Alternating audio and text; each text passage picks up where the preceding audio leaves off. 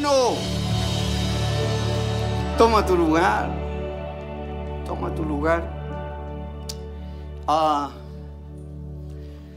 doy gracias al Señor por, por estar hoy día en casa y poder compartir un tiempo con, con todos ustedes. Sinceramente me siento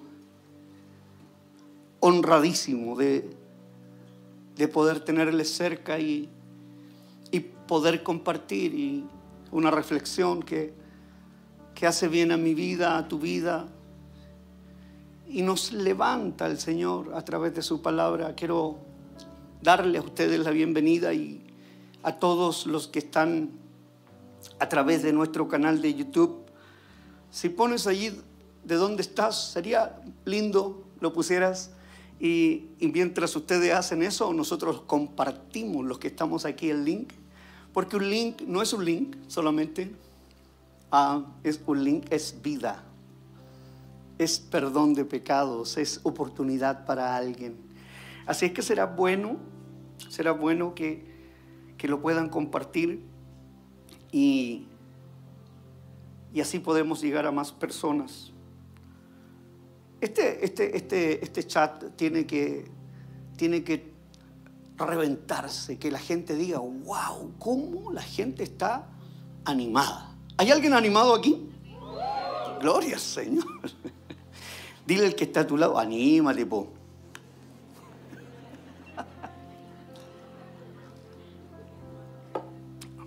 Pastor, que tengo tristeza. Pero yo tengo un Dios que puede cambiar esa tristeza en, en alegría. Hemos venido conversando, hemos venido conversando. Uh, el día domingo estuvimos.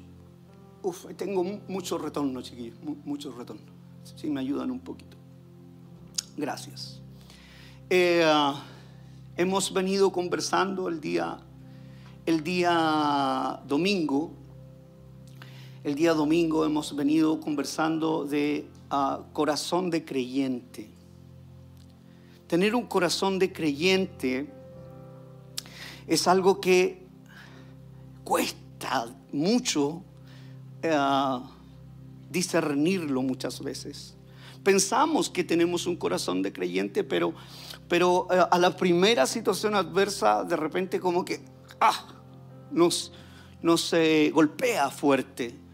Y la verdad que el, tener un corazón de creyente no nos exime de tener situaciones eh, adversas. Eh, eh, por el contrario, las tenemos, pero al tener un corazón de creyente, entonces las abordamos de una manera mucho mejor y podemos seguir recibiendo todo lo que Dios tiene para nuestra vida. Aunque por un poco de tiempo tengamos algún tipo de dificultades. Y lo primero que me gustaría comentar a modo de, de, información, lo dijimos el domingo, pero quiero comentarlo por amor a aquellos que han venido por primera vez y no han escuchado la primera parte. Quiero, quiero comentar esto. Lo primero que me gustaría que entendieras es que todo lo creado por Dios, todo lo que Dios ha creado, el infierno, el enemigo, lo ha querido plagiar todo lo que Dios ha creado, el infierno lo ha querido plagiar y torcer. Entonces, ya eso te da una mirada de un filtro de cómo podemos ver nuestra vida. Toda la historia ha sido así. Todo lo creado por Dios, el enemigo lo quiere plagiar y lo quiere torcer. Lo segundo que te ayuda a entender lo anterior es que vivimos en medio de dos reinos dos reinos. Entonces, tenemos que constantemente estar eligiendo en esos, entre esos dos reinos. Constantemente. Hay un rey verdadero y hay un rey falso. Hay un reino verdadero y hay un reino falso. Constantemente eso pasa. El enemigo en toda la historia ha torcido la mente, el corazón y el espíritu de aquellos que amamos a Dios. Incluso en el jardín del Edén, ustedes ya conocen la historia, y se aparece como serpiente y engaña a Eva, torciendo la mente. Torció la mente de aquellos que quisieron construir la torre de Babel, también conocemos la historia. Pervirtió la mente de los hombres en Sodoma y Gomorra, hasta que las ciudades fueron consumidas completamente. Cayó fuego del cielo y las consumió. Qué drástico es eso, ¿no? Pero es real, no es una historieta, es real, es una historia bíblica. Y hoy quiere seguir pervirtiendo la mente y el espíritu de muchas personas, inclinándose muchos al reino humano, humanista, y todos los istas eh, arrodillándose a él. Y el día domingo hablaba de, de, Nabucodonosor, que, que hizo una estatua de, de oro y 300 mil personas, dicen los historiadores, que se arrodillaron a eso. Y, lo representa lo que estoy hablando, representa ese reino de, Nabu, e, ese reino babilónico. Eh, representa lo que está pasando hoy día. Y, todos nosotros, de alguna u otra manera, muchas veces nos inclinamos a ese rey falso o nos inclinamos a ese reino falso. Muchos de nosotros eh, estamos lidiando constantemente, todos estamos lidiando, pero hay algunos que conscientes o inconscientemente terminan inclinándose. Puede ser una tentación, puede ser una adicción, puede ser eh, ira, contienda, deuda, robo, un montón de cosas que terminan sacándote de la bendición de Dios y eso es lo que más o menos siempre sucede. El enemigo quiere torcer, engañar a los hijos de Dios en nuestro viaje hacia la eternidad, hacia el reino verdadero. Este no es nuestro reino. Nosotros somos de pasada. No, no, no, no, no somos personas que vamos a quedar definitivos eh, en este reino que hoy día hay. Obviamente que no. Nuestra ciudadanía es del cielo. Allí es donde tenemos que ir nosotros. Entonces, ah, el enemigo quiere pervertir. Quiere matar, dice la palabra. Quiere robar. Y quiere destruir nuestra fe. ¿Hay alguien que se ha sentido a veces afectado en la fe por algo? ¿Alguna situación que ha llegado a tu vida? ¿Alguna enfermedad? ¿Algo incomprendible que ha golpeado tu vida? Y tú dices, wow, ¿Qué es lo que sucede? ¿Por qué Dios es tan injusto? Y, la verdad es que Dios no es injusto. A veces nosotros mismos nos metemos en problemas. Y hay secuelas, consecuencias de aquellas cosas que nosotros mismos hacemos. Trabaja el enemigo arduamente para desanimarnos y, y lograr que tú y yo dejemos de creer. ¿Cuál es uno de los objetivos del enemigo? Es que tú y yo no creamos. ¿Cuántos creen que el Señor se puede manifestar hoy día literalmente en un milagro físico? Gloria al Señor. El enemigo te escuchó tu amén. Y va a hacer todo lo posible para que dejes de creer eso. Por eso hay mucha gente que se ha enfriado. Por eso hay mucha gente que se ha quedado. Mucha gente que ya no, no está creyendo. ¿Por qué? Porque lo quisieron a su tiempo y no al tiempo de Dios. Y eso hablamos el domingo. Que nosotros no adoramos a Dios para que Él cumpla nuestras peticiones. Adoramos a Dios para estar en medio de su voluntad. Así sea que tengamos que sufrir por un poco de tiempo. Amén. Esos somos los cristianos con un corazón de creyente. Eh, eso somos nosotros, corazón de creyente. Eh, lo entendemos de, la manera de la manera correcta. Entonces, su trabajo es apartarnos de ahí. Y como consecuencia desconectarnos. Eh, ¿Cuántos conocen a alguien que ya no viene a la iglesia? Gloria al Señor. Vamos a reprenderlo en el nombre del Señor para que venga a la iglesia. ¿Ya? Sí. Porque ¿dónde podemos estar más seguros? En la casa del Señor. Pero eh, lamentablemente hay gente que, que ya no lo está haciendo, no quiere leer su palabra, están desconectados. Porque a Satanás le encantan los creyentes desarraigados, desconectados. Le encantan. Anda en busca de ellos. Su palabra dice que anda como león rugente buscando a quien devorar. Los que están débiles en la fe. Eso es lo que quiere. Le encanta que los creyentes estén aislados porque sabe que estarán indefensos y así puede hacer sus tácticas sin problema.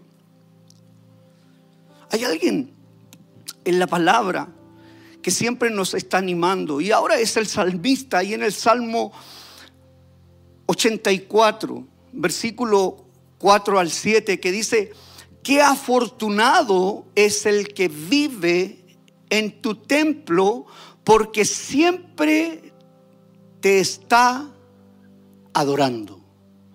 El salmista parece que tenía claridad de estas trampas del enemigo, de, todo, lo, de todo, lo, que quiere hacer para que tú dejes de, de, creer y no tener un corazón de creyente. Está diciendo, hey, qué afortunado, qué feliz. Qué feliz en la persona. Tú y yo somos personas afortunadas por tener un lugar donde congregarnos. Por dos años no tuvimos la posibilidad de congregarnos. ¿Cuánto echaron de menos estar en casa? Gloria al Señor y hoy día lo podemos hacer. Entonces el salmista está diciendo, hay una trampa en el mundo, hay un reino, hay un rey que son falsos. Hay un rey verdadero, pero, pero tienen que estar conectados. ¿Cómo pueden tener un corazón de creyente que esté constantemente siendo nutrido? Y, y él está diciendo aquí, Ah, qué afortunado es el que vive en tu templo porque siempre te adora. Qué afortunado, de nuevo, segunda vez en, en, el mismo versículo, qué afortunado es el que se apoya en ti, el que solo piensa en andar en tus caminos. Qué afortunado. Tú y yo somos afortunados por estar aquí. Los que están conectados somos afortunados porque en nuestra mente algo está sucediendo en nuestro corazón que lo que queremos es estar conectados al cuerpo. Has cometido errores, es verdad. Has pecado, yo he pecado, es verdad. Pero mientras estemos en la casa de Dios hay oportunidad para perdón de pecados. Aquí estamos los que nos equivocamos. Aquí estamos los que necesitamos de Dios. Aquí estamos los que reconocemos que somos faltos. Aquí estamos los que necesitamos que Dios nos levante, que no haga nuevas criaturas todos los días.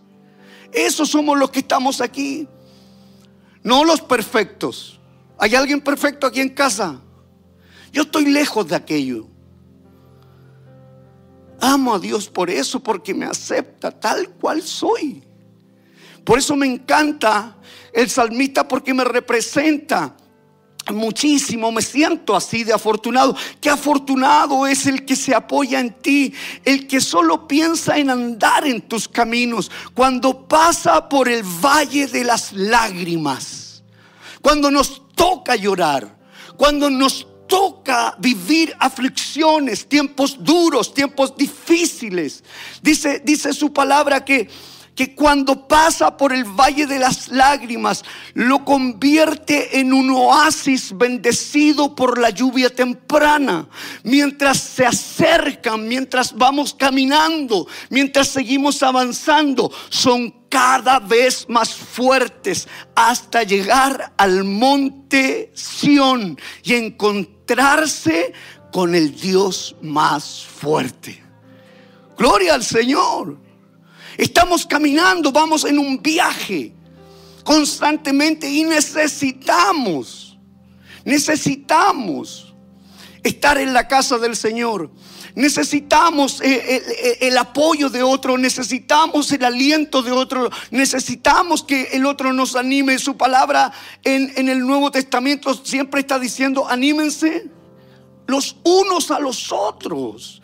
Necesitamos tocarnos, necesitamos abrazarnos, necesitamos animarnos, necesitamos que, sintamos el apoyo de la iglesia, del cuerpo de Cristo. Yo lo necesito. Yo lo necesito, así que cuando nos vamos, usted me dice, pastor, que Dios te bendiga, pastor, que Dios te bendiga. Mientras más me dice eso, yo me siento bendecido. Por eso le, lo abrazo a todos. ¿Por qué? Porque más bienaventurado es dar que recibir. Entonces, ¿cuántos creen esta palabra?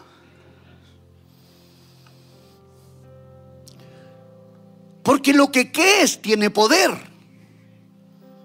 Lo que tú crees hoy día, lo que eres capaz de pararte adelante y decir, yo lo creo con todo mi corazón. Lo que crees te, empodera. Lo, que tú crees es lo que, lo que, lo que traza tu camino. Lo, lo estás mirando desde una mirada diferente, no como lo miran todos los demás. Si logras cambiar lo que crees, entonces puedes literalmente cambiar tu vida. Yo cambié lo que creía y mi vida cambió. Soy otra persona. Antes creía puras tonteras del reino falso, del rey falso. Yo andaba persiguiendo posición, posesión y éxito.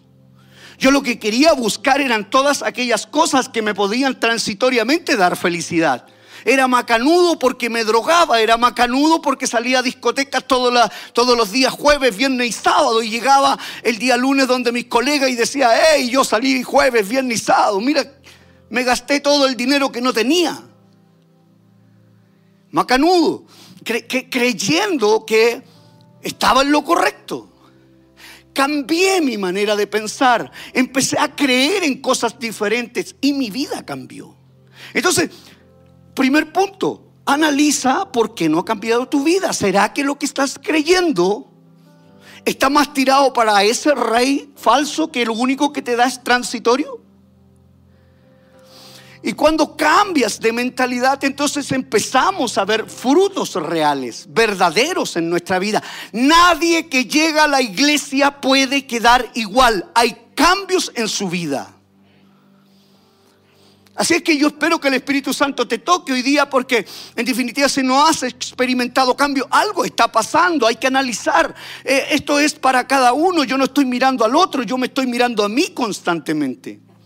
Estoy tratando de analizarme y digo, hey, si no, no he cambiado, yo no puedo seguir haciendo exactamente lo mismo que hacía hace 14 años atrás, hace 10 años atrás, hace 7 años atrás. Tengo que pelear la buena batalla de la fe para ser un hombre íntegro y pararme aquí adelante y decir, estoy luchando. Porque siempre les he reconocido, iglesia, de que la tentación no tiene edad. Todos son tentados. Todos somos tentados todos los días. Y debemos luchar con eso. Oye, pero tú eres pastor. Sí, pero soy de carne y hueso todavía corre sangre por mis venas. Si logras cambiar entonces lo que crees, entonces puedes cambiar tu vida, porque el creer incorrectamente encierra a las personas en una cárcel, literalmente. Creen como ellos quieren creer. Creen que, no, mira, me va a ir mal. No, mira, yo creo que esto no va a resultar. Eh, no, no creo que haya un Dios. No, es que... Eh, y, y, se empiezan a cuestionar todo y empiezan a creer cuánta tontera. Hoy día uno va a la universidad y está de moda decir, no, yo no creo en Dios. Mira qué retrógrado eso. ¿Qué estás creyendo? No tienen ni un solo argumento para decir que Dios no existe. No hay argumento válido. Pero creen de esa manera incorrecta. Y tú y yo a veces los escuchamos y empezamos a casi creerles. No. Entonces, los que creen incorrectamente eso es lo que le pasa, se encierran en una cárcel literalmente, no tienen grilletes visibles, pero están esclavos completamente de lo que están creyendo. ¿Por qué? ¿Por qué lo sé? Porque no hay evidencias. No hay evidencias de cambios. El que está creyendo de manera incorrecta, no hay fruto. ¿Cómo los conocerán? Por sus frutos. Si no hay fruto, algo está pasando en su fe, en su confianza, en su intimidad. Algo está sucediendo. Pastor, ¿será tan así? Claro que es así. No puede ser que tú tengas intimidad con Cristo Jesús y sigas en lo mismo. Sigas de la misma manera. Hay procesos, pastor. Claro que hay procesos. Pero ¿cuál es tu corazón de creyente? ¿Cómo estás evidenciando ese proceso? Hay gente que le pasa una cosa y ya empezó a, su fe cayó al suelo. Pero está bien económicamente, tiene un buen trabajo y anda feliz de la vida. ¿Cómo estoy? No, súper bien, confío en Dios de una manera extraordinaria. Pero perdieron dos cositas y su fe se decayó. O sea, la fe, en definitiva, está sustentada por cómo me siento. Y la fe no puede estar sustentada por lo que yo tengo. Y los que tienen mucho y se han alejado de Dios, es un veranito de San Juan. Porque Dios no puede ser burlado. En ningún momento. Entonces me va súper bien y voy a la iglesia y comparto, pero no diezmo. No porque el pastor roba, porque me dijeron que todos los pastores roban. En esta casa no. Tienes que terminar con eso. Si quieres que Dios te use poderosamente, tienes que terminar con eso. Podemos conversarlo si quieres. Ponga mi número de WhatsApp ahí si alguien quiere conversar del diezmo. Pero nosotros queremos llegar a Venezuela, a Caracas, a Barquisimeto. Queremos llegar a Maracaibo. Necesitamos corazones genuinos, corazones de creyentes, para que expandamos el reino. Yo quisiera quedarme en mi casa cómodamente porque tengo, gracias a Dios, una casa que me construí antes de ser pastor.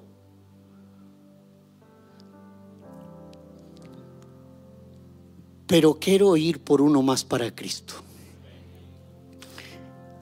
Y somos una iglesia que lo podemos hacer. No, aquí hablamos la verdad. Hoy estamos saliendo en directo. Perdonen los que se sienten ofendidos ahí, pero también para ustedes. Si no estás diezmando, Padre, muéstrame el nombre. Ahora, ponga el nombre, por favor. No, lo vamos a dejar ahí en la intimidad. Señor, que me pongo a hablar.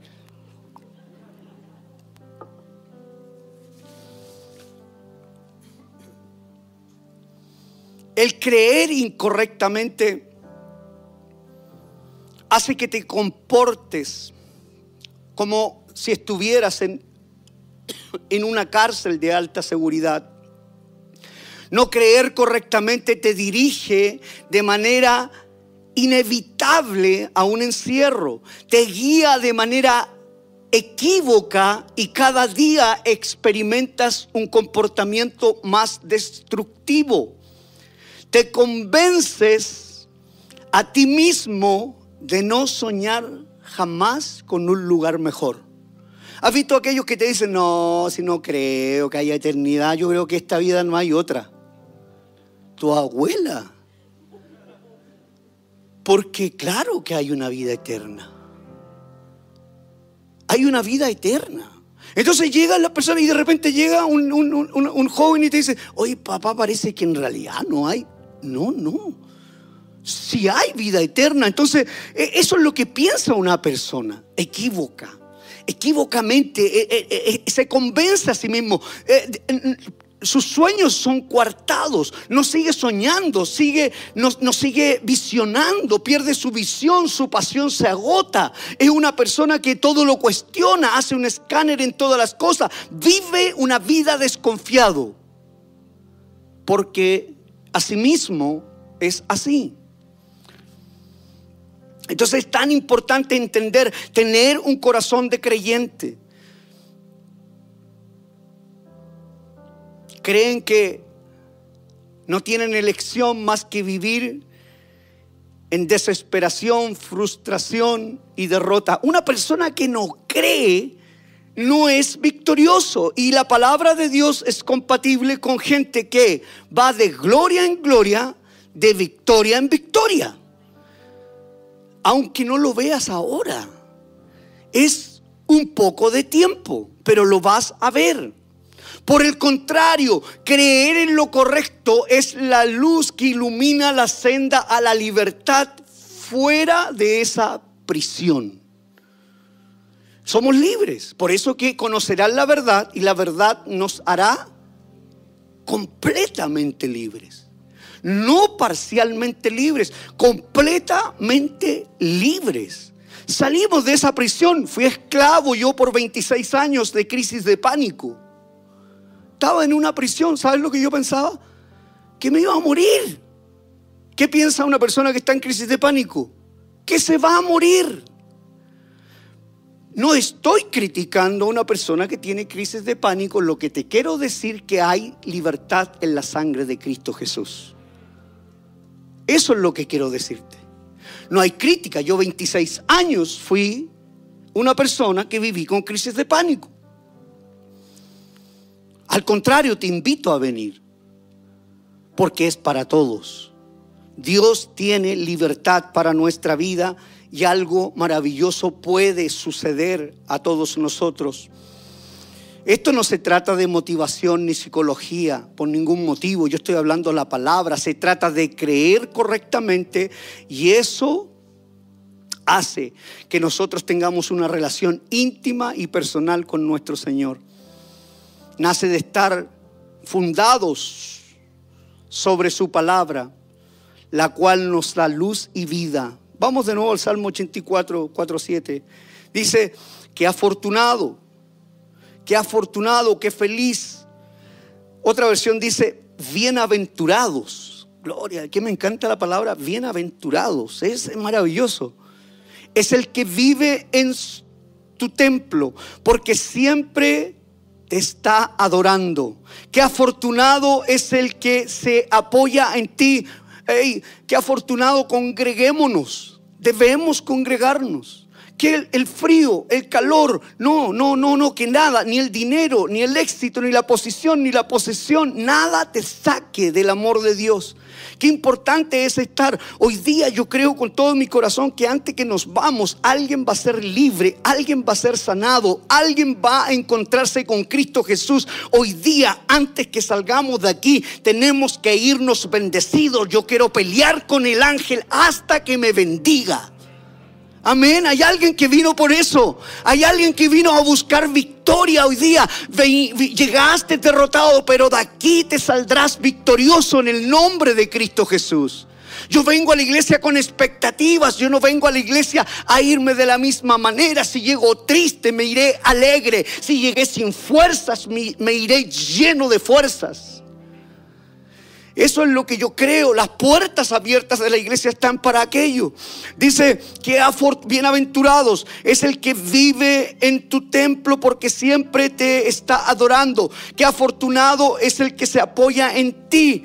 El que solo piensa en andar en tus caminos. Cuando pasa por el valle de las lágrimas, lo convierte en un oasis bendecido por la lluvia temprana mientras se acercan, son cada vez más fuertes hasta llegar al monte Sión y encontrarse con el Dios más fuerte.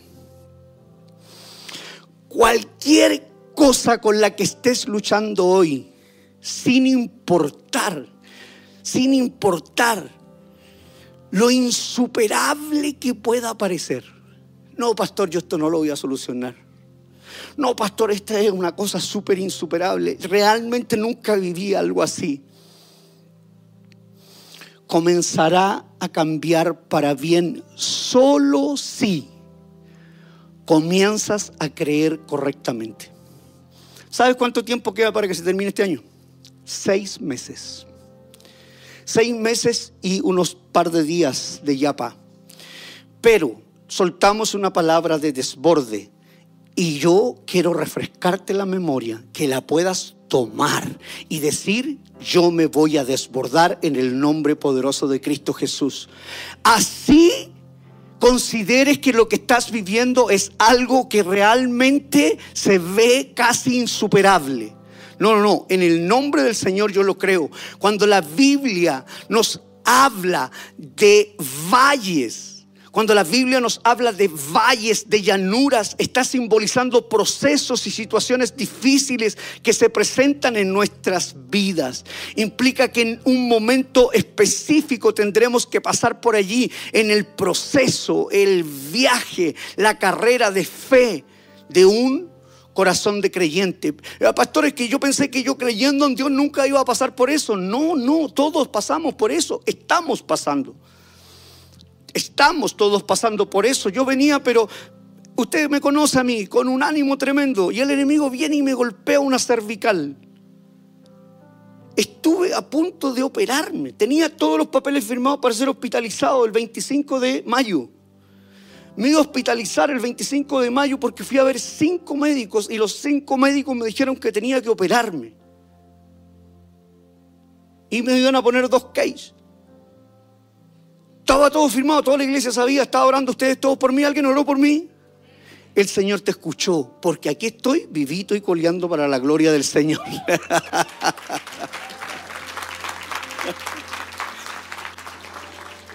Dios es bueno y escucha a sus hijos. Así es que el médico todavía me llama, me dice, oiga, bueno, ¿cuándo va a venir? Nunca. Nunca. El proceso, el proceso del creyente. El salmista está relatando aquí los peregrinos que, iban a Jerusalén, nación, y en su viaje pasaban ciertos valles oscuros, tenebrosos y difíciles. Y, y, nos enseña a nosotros. ¿Y qué quiere enseñarnos en definitiva el valle de lágrimas? ¿Qué significa para nuestras vidas, el poder aprender, el, el, nos deja esta palabra, ¿Qué, cómo lo podemos aplicar en, nuestra, en nuestra vida de manera práctica. A mí me encanta el Evangelio práctico, sin tanta necesidad de hablar lo que hablamos en grupos pequeños, porque ahí profundizamos en la palabra. Pero aquí a mí me gusta el Evangelio práctico. Mañana es jueves, tienes problemas, ¿cómo los enfrentas? Prácticamente. El valle de lágrimas nos enseña que vendrán momentos de tristeza, de depresión, de desánimo y los podemos enfrentar con la ayuda del Espíritu Santo. Pero la ayuda del Espíritu Santo, pastor, es poderoso, sí, pero también con la ayuda de su palabra. Pero con el Espíritu Santo y su palabra, extraordinario, pero también con la ayuda de su iglesia. Siempre tiene que ir una cosa unida a la otra. Para aprender a tener un corazón de creyente, donde el Espíritu Santo te guía a toda verdad, a toda justicia, donde aprendes, donde, puedes crecer, donde puedes, puedes tener las herramientas en la iglesia, en una impartición, en la palabra, en lo que Dios puede hablar a través de un predicador, en la iglesia. Entonces, el Espíritu Santo, la gente dice, no, yo tengo el Espíritu Santo, no me congrego nunca, es que, es que entonces no perteneces. Crees pero no perteneces. Y no es solo eso, debes creer, ser lleno del Espíritu Santo, leer la palabra de Dios y congregarte en tu iglesia local. Dios se agrada de sus hijos cuando se congregan. Dice su palabra que hay dos o tres, allí está Él presente con nosotros. Entonces, eh, debemos eh, congregarnos una vez más para aprender a tener un corazón de creyente. El salmista lo tenía, pero, pero completamente claro. Porque en el mismo capítulo 84, pero ahora en el versículo 10 dice, un día en tu templo es mejor que mil días en cualquier otro lugar. El mismo capítulo. Un día en tu templo es mejor que mil días en cualquier otro lugar. Preferiría ser el portero de, la casa de mi Dios. Así que gloria a Dios por los voluntarios, los héroes que hay en casa, que han tomado una decisión correcta, es bíblico. Dice, preferiría ser el portero de la casa de mi Dios que vivir en la casa de un perverso. Otra versión dice en la casa de un impío. A veces preferimos no congregarnos y compartir con un impío. Pastores que lo quiero convertir. El problema es que a veces te convierten a ti, a impío.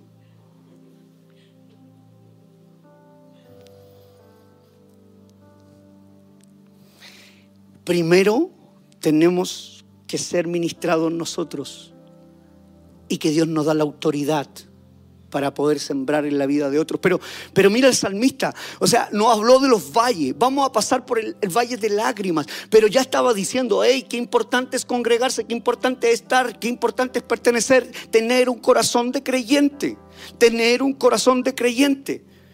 Un día, un día en tu templo es mejor que mil días en cualquier otro lugar. ¿Cuánto lo entendía? El hijo pródigo estuvo metido allí en las algarrobas. Cuando llegó a la casa de su padre, dijo, wow, si ahí sobra alimento. Hasta el jornalero tiene una buena vida, en un parafraseado.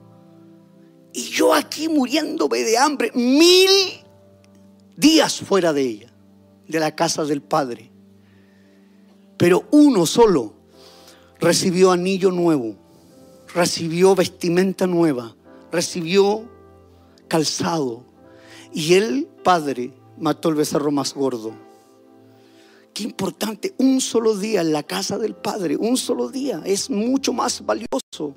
Él tenía claro que ese día en la casa del Señor podía ser soltada una palabra que diera dirección. Y eso es lo importante. De repente no viniste a la iglesia y aquí Dios usó un predicador y soltó una palabra llena de unción, llena de sabiduría, llena de poder, llena de vida sobre tu vida. Y te lo perdiste, te lo contaron los otros y dices, oye, ¿sabes lo que pasó? Sí, pero yo me lo perdí. Y a lo mejor esa palabra, yo un día 17 de agosto del año 2008 entré a una iglesia, leyeron el Salmo 126, lo soltó una persona muy sencilla, ya conocen el testimonio. Yo estaba ahí mismo donde estás tú, en esa silla, en una banca en este caso, y el poder del Espíritu Santo me tocó con esas palabras sencillas y no pude resistir, tuve que pasar adelante. Y ese día, en 15 minutos, el Señor me sanó completamente. Por eso que el salmista dice, yo no me pierdo ningún día. Y yo tampoco. ¿Por qué? Porque hay bendición, puede ser ese día, más vale un día que mil fuera de ellos. El Señor mismo, Jesús nos advirtió de estos valles y nos dio la clave para superarlo. Ahí en Juan capítulo 16, versículo 33 dice, estas cosas les he hablado para que en mí tengan paz. En el mundo tendrás aflicción, pero confíen, yo he venido yo he vencido al mundo. Es increíble que en, que en, el mismo versículo Jesús está diciendo, habla de paz y luego en el mismo versículo está hablando de aflicción. Bueno, ¿cómo es la cuestión? Tengo paz, pero me está diciendo que en el mundo va a tener aflicción. Uno dice, wow, pero una advertencia. Me encanta Jesús porque siempre nos dice la verdad. Y la palabra aflicción en el original es tiplisis. Tiplisis, que significa presión, opresión, tensión, angustia, tribulación, adversidad. O sea, Jesús nos advirtió que tendríamos todas esas cosas. Pero dice, hey, confíen, yo lo vencí. O sea, es decir, significa que Jesús venció la presión, la opresión, la tensión, la angustia, la tribulación y la adversidad. Esta palabra equivale a una prensa. Describe el proceso de exprimir. ¡Wow! De exprimir. ¿Alguien se ha sentido exprimido alguna vez? Señor, ya no doy más. ¿Cuál es el resultado? Un buen vino en nuestra vida. Es decir, lo que hace el proceso es un mejor producto terminado. Por eso Pablo dice en 2 de Corintios capítulo 4 versículo 17 dice, "Pues los sufrimientos ligeros y efímeros que ahora padecemos producen una gloria eterna que vale muchísimo más que todo sufrimiento." Otra versión dice, "Esta leve tribulación momentánea produce en nosotros una cada vez más excelente y eterno peso de gloria." Qué tremendo. Es en un valle donde sentimos temor, sentimos miedo, es en un valle donde sentimos pánico de que vamos a morir. a perder o a ser fracasado. Sí, yo no sé si hay alguien aquí en la sala o alguien que esté en el chat que está viviendo ese valle. Pastor, si tú supieras, en esa sombra de muerte, el, salmista lo aclara también en el Salmo 23, 4, dice, aunque ande en el valle de sombra de muerte, no temeré mal alguno porque tú estarás conmigo. Tu vara y tu callado me infunden aliento. Tu vara y tu callado, ¿quién es el buen pastor? Es el pastor que nos está pastoreando, es Jesús el, el buen pastor. Pero Él ha llamado a pastores para que podamos ministrar la iglesia y podamos dirigir a las personas, guiarlas a buenos pastos y puedan vivir una vida saludable. ¿Dónde de nuevo pasa eso? En la iglesia en la iglesia. La iglesia es importante. Aunque pase por el valle de sombra, de sombra, de sombra, de sombra, de muerte. Es decir, no se trata de muerte, sino de sombra de muerte. Es decir, a veces nos sentimos como que nos vamos a morir prácticamente, pero es una sombra de muerte. No es determinante y, sentimos pánico, sombra sin cuerpo, sombra sin figura real. Salmo 27, 13 dice, hubiese yo desmayado si no creyese que veré la bondad de Jehová, aunque pase por el valle de sombra o de muerte. Salmo 27, hubiese yo desmayado si no creyese que veré la bondad de Jehová. Puedes estar pasando por el valle de sombra y de muerte, pero al igual que el salmista puede decir, hubiese yo desmayado si no creyese que veré la bondad de Jehová en la tierra de los vivientes. Aguarda a Jehová, esfuérzate y aliéntese tu corazón. Sí, espera a Jehová, espera al Señor. El Señor está aquí hoy día. Puede ser este día que tú digas, hey, yo casi desmayé, pero menos mal que fui el miércoles. Porque el Señor tenía algo preparado para mí. El Señor tenía preparado algo para mí y, Él quiere, quiere ayudarme. El Salmo 118, 17 dice, no moriré, sino que viviré para contar lo que hizo mi Señor. Gloria al Señor. Así es que hay deudas. ¿Hay un diagnóstico? No moriré. Dios te levantará para que seas testimonio de su poder. Así como el Señor me sacó de un quirófano, hoy día puedo dar testimonio de su poder, de su gloria. Él lo puede hacer contigo, lo puede hacer conmigo. Cuando tú estás en el valle donde no ves la solución inmediatamente a tu problema, a tu situación, es ahí donde solo puedes aferrarte a la palabra de Dios y creer, creer que Él te, te sacará de ese lugar. Qué tremendo. El salmista lo que nos plantea es eh, poderoso para, para, mi gusto y me, y me bendice tanto. Me bendice tanto. Y hay personas que de repente me dicen, pastor, pero yo creo que tú no sabes lo que está pasando, no tienes idea lo que pasa. No tienes idea de, de del cáncer ramificado. No tienes idea de,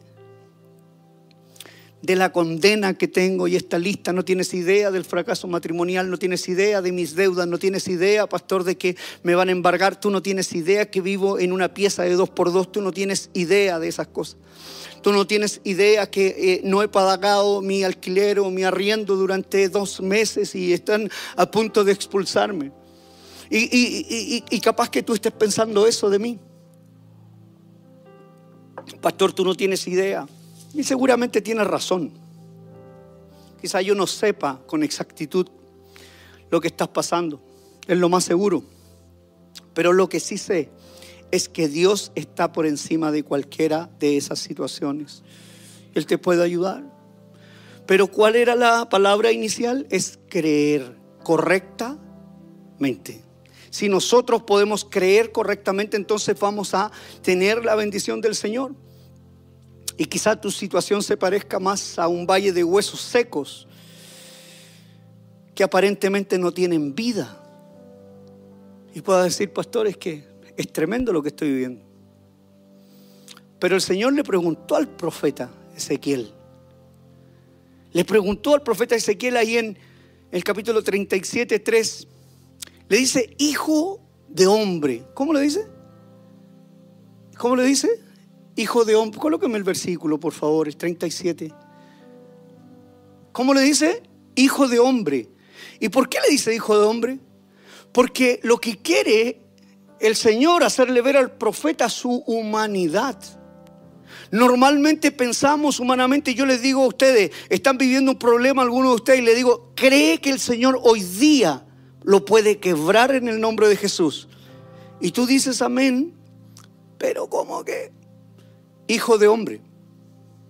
Eso es lo que está diciendo el Señor. Eh, eh, está hablando de, la humanidad hijo de hombre, aludiendo a su humanidad, a su falta de conocimiento del poder de Dios. ¿Hay alguien que le falta conocimiento del poder de Dios? ¿Hay alguien que ha visto evidenciado el poder de Dios alguna vez?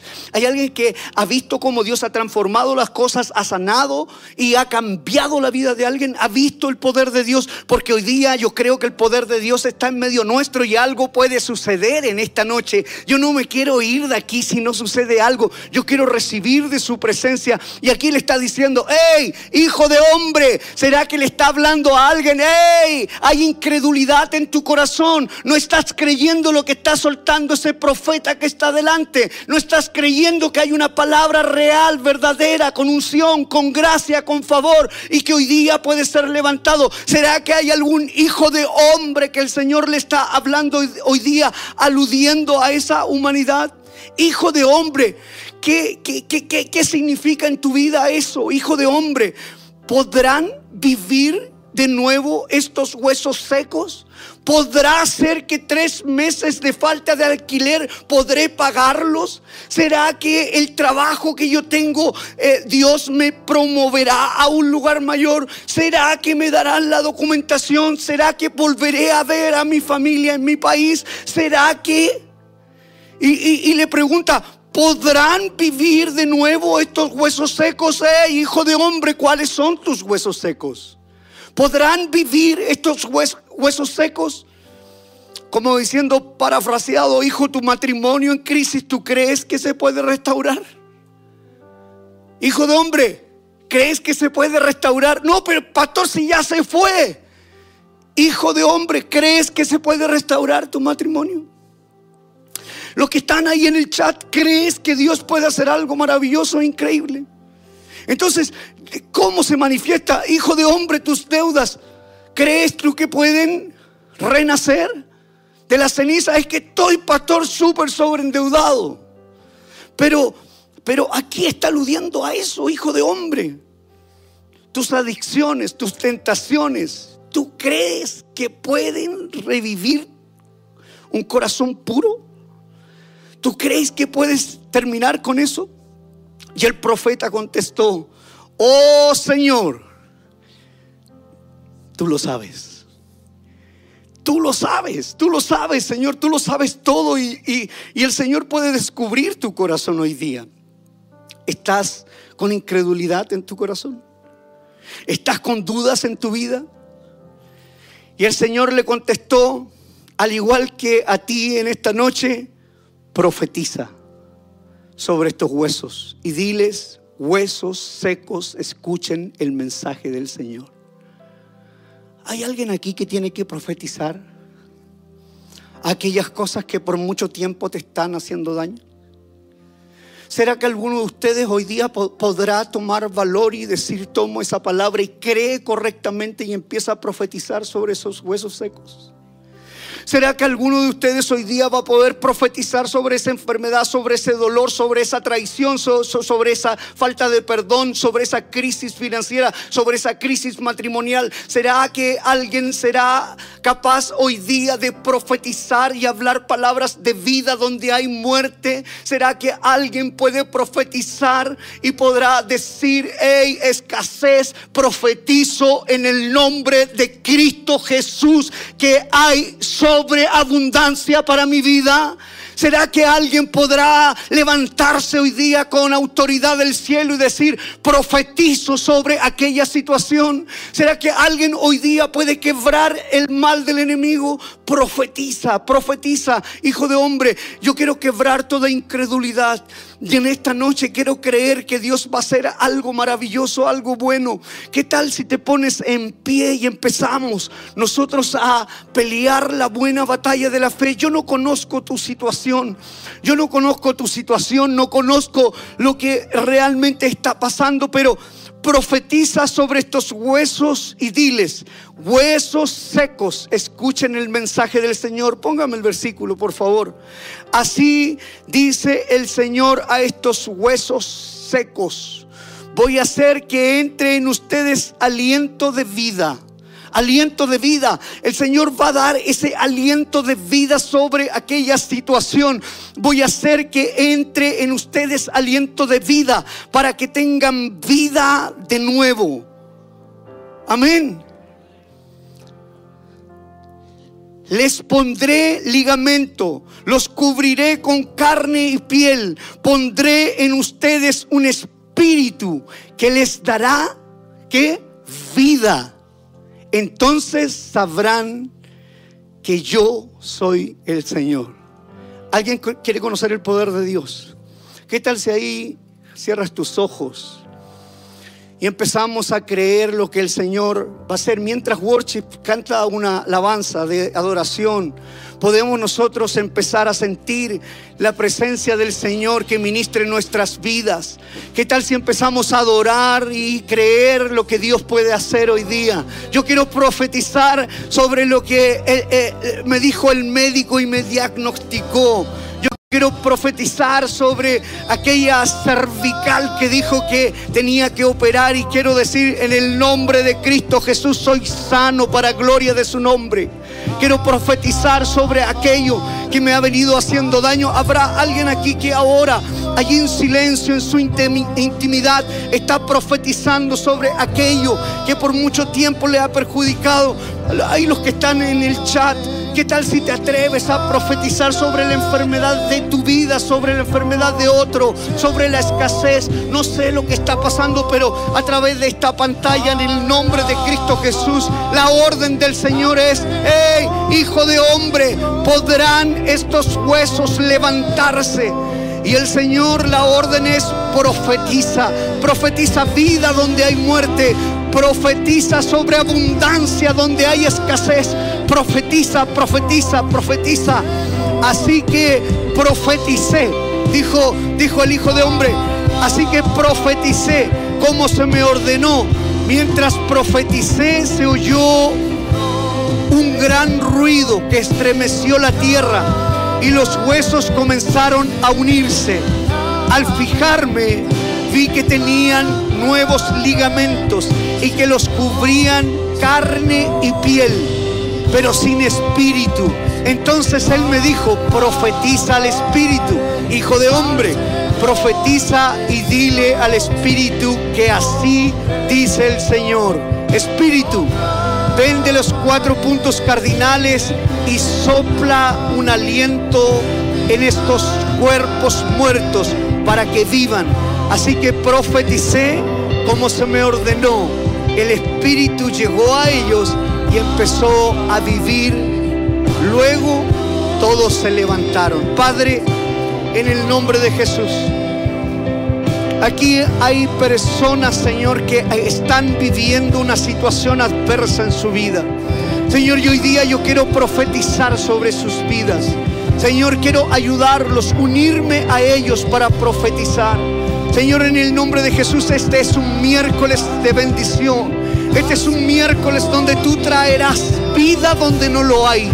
Donde harás, Señor, que lo imposible sea posible. Que tu gracia y tu favor inunde este lugar. Padre, en el nombre de Cristo Jesús, en el nombre de Cristo Jesús, quiero hacer un llamado a todos aquellos que nunca han aceptado a Jesús en su corazón. Si hubiera alguien en la sala que nunca ha aceptado a Jesús en su corazón, por favor, allí donde estás vamos a hacer una oración. Los que están allí en internet, si hubiera alguno que nunca ha aceptado a Jesús en su corazón, pon en el chat, yo hoy acepto a Jesús en mi corazón. Y vamos a hacer esta oración. Si hubiera alguien aquí en la sala, levanta tu mano al cielo alto y di, hoy día valientemente voy a aceptar a Jesús en mi corazón. Solo los que van a aceptar a Jesús en su corazón levanten sus manos y al final haremos una oración final. Quiero, quiero, quiero orar por todos los que van a aceptar a Jesús en su corazón. Repite conmigo esta oración. Padre, te doy gracias por haber llegado a este lugar. Hoy día, Señor, me arrepiento de mis pecados. Me arrepiento de mis ofensas y te recibo en mi corazón como mi Señor y suficiente Salvador. En el nombre de Jesús, en el nombre de Jesús, amén, amén. Yo quiero profetizar sobre tu vida. Yo no sé qué problema tienes, no tengo realmente la claridad, pero yo hoy día me quiero ir de aquí sabiendo que te vas bendecido. Quiero llamar solamente a los que están pasando un momento difícil. No quiero saber tu problema, pero quiero que pases aquí adelante. Yo voy a orar con mi esposita. Pasa aquí adelante los que tienen un problema grave. Hoy día yo voy a profetizar con toda la iglesia sobre tu vida y voy a creer que el Señor va a hacer algo. Vamos ahí, pasa aquí adelante con con valentía. Con valentía el Señor va a hacer algo especial. Vamos pastores, equipo pastoral, vamos a orar y profetizar. Vamos a creer, vamos a acercar la vida de nuestros amigos hoy día. Y vamos a creer que el Señor va a hacer algo especial. Venga, póngase aquí más adelante, córrase más adelante. Vamos a orar, vamos a orar, vamos a orar. Ministros, por favor, ayúdennos a ordenar, por favor. Si nos ayudan, vamos a creer, vamos,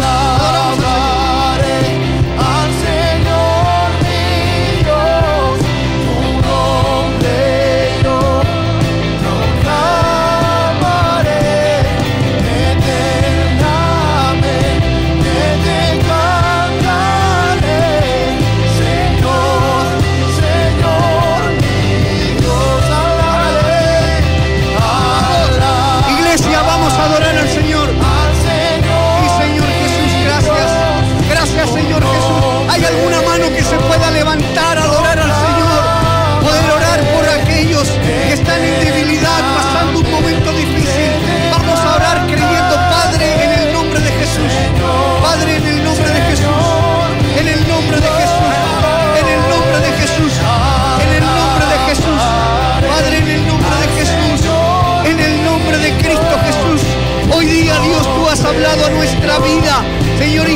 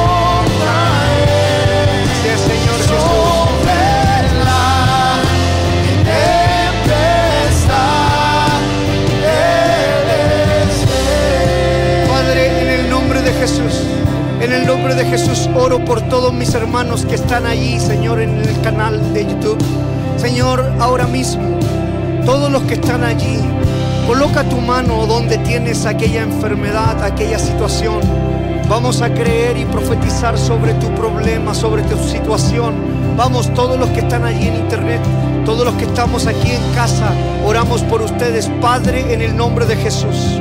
Oramos por nuestros hermanos que están a la distancia conectados. Señor, tú no tienes ninguna limitante para atravesar esta pantalla y llenar de gracia, Señor a todos los que necesitan gracia y favor.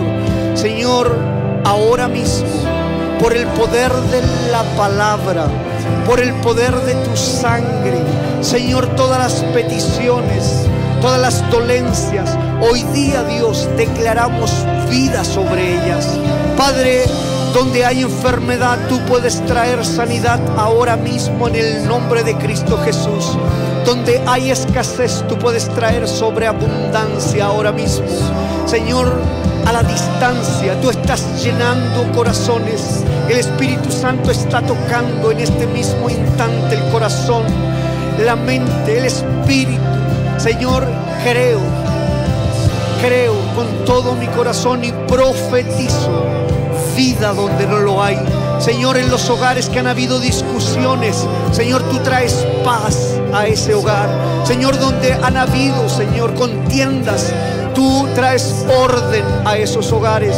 Padre, en el nombre de Jesús oramos por los niños, Señor, que están en tu mano, en el hueco de tu mano. Señor, tú eres poderoso para hoy día librarlos de toda enfermedad, de todo virus que le ha atacado. En el nombre de Jesús declaramos, profetizamos sanidad para gloria de tu nombre. Señor, te agradecemos por esta noche especial y te damos toda honra y toda gloria y toda alabanza a ti, al Rey de Reyes, al Señor de Señores, en el nombre poderoso de Cristo Jesús. Y la iglesia da un grito de alegría, de confirmación por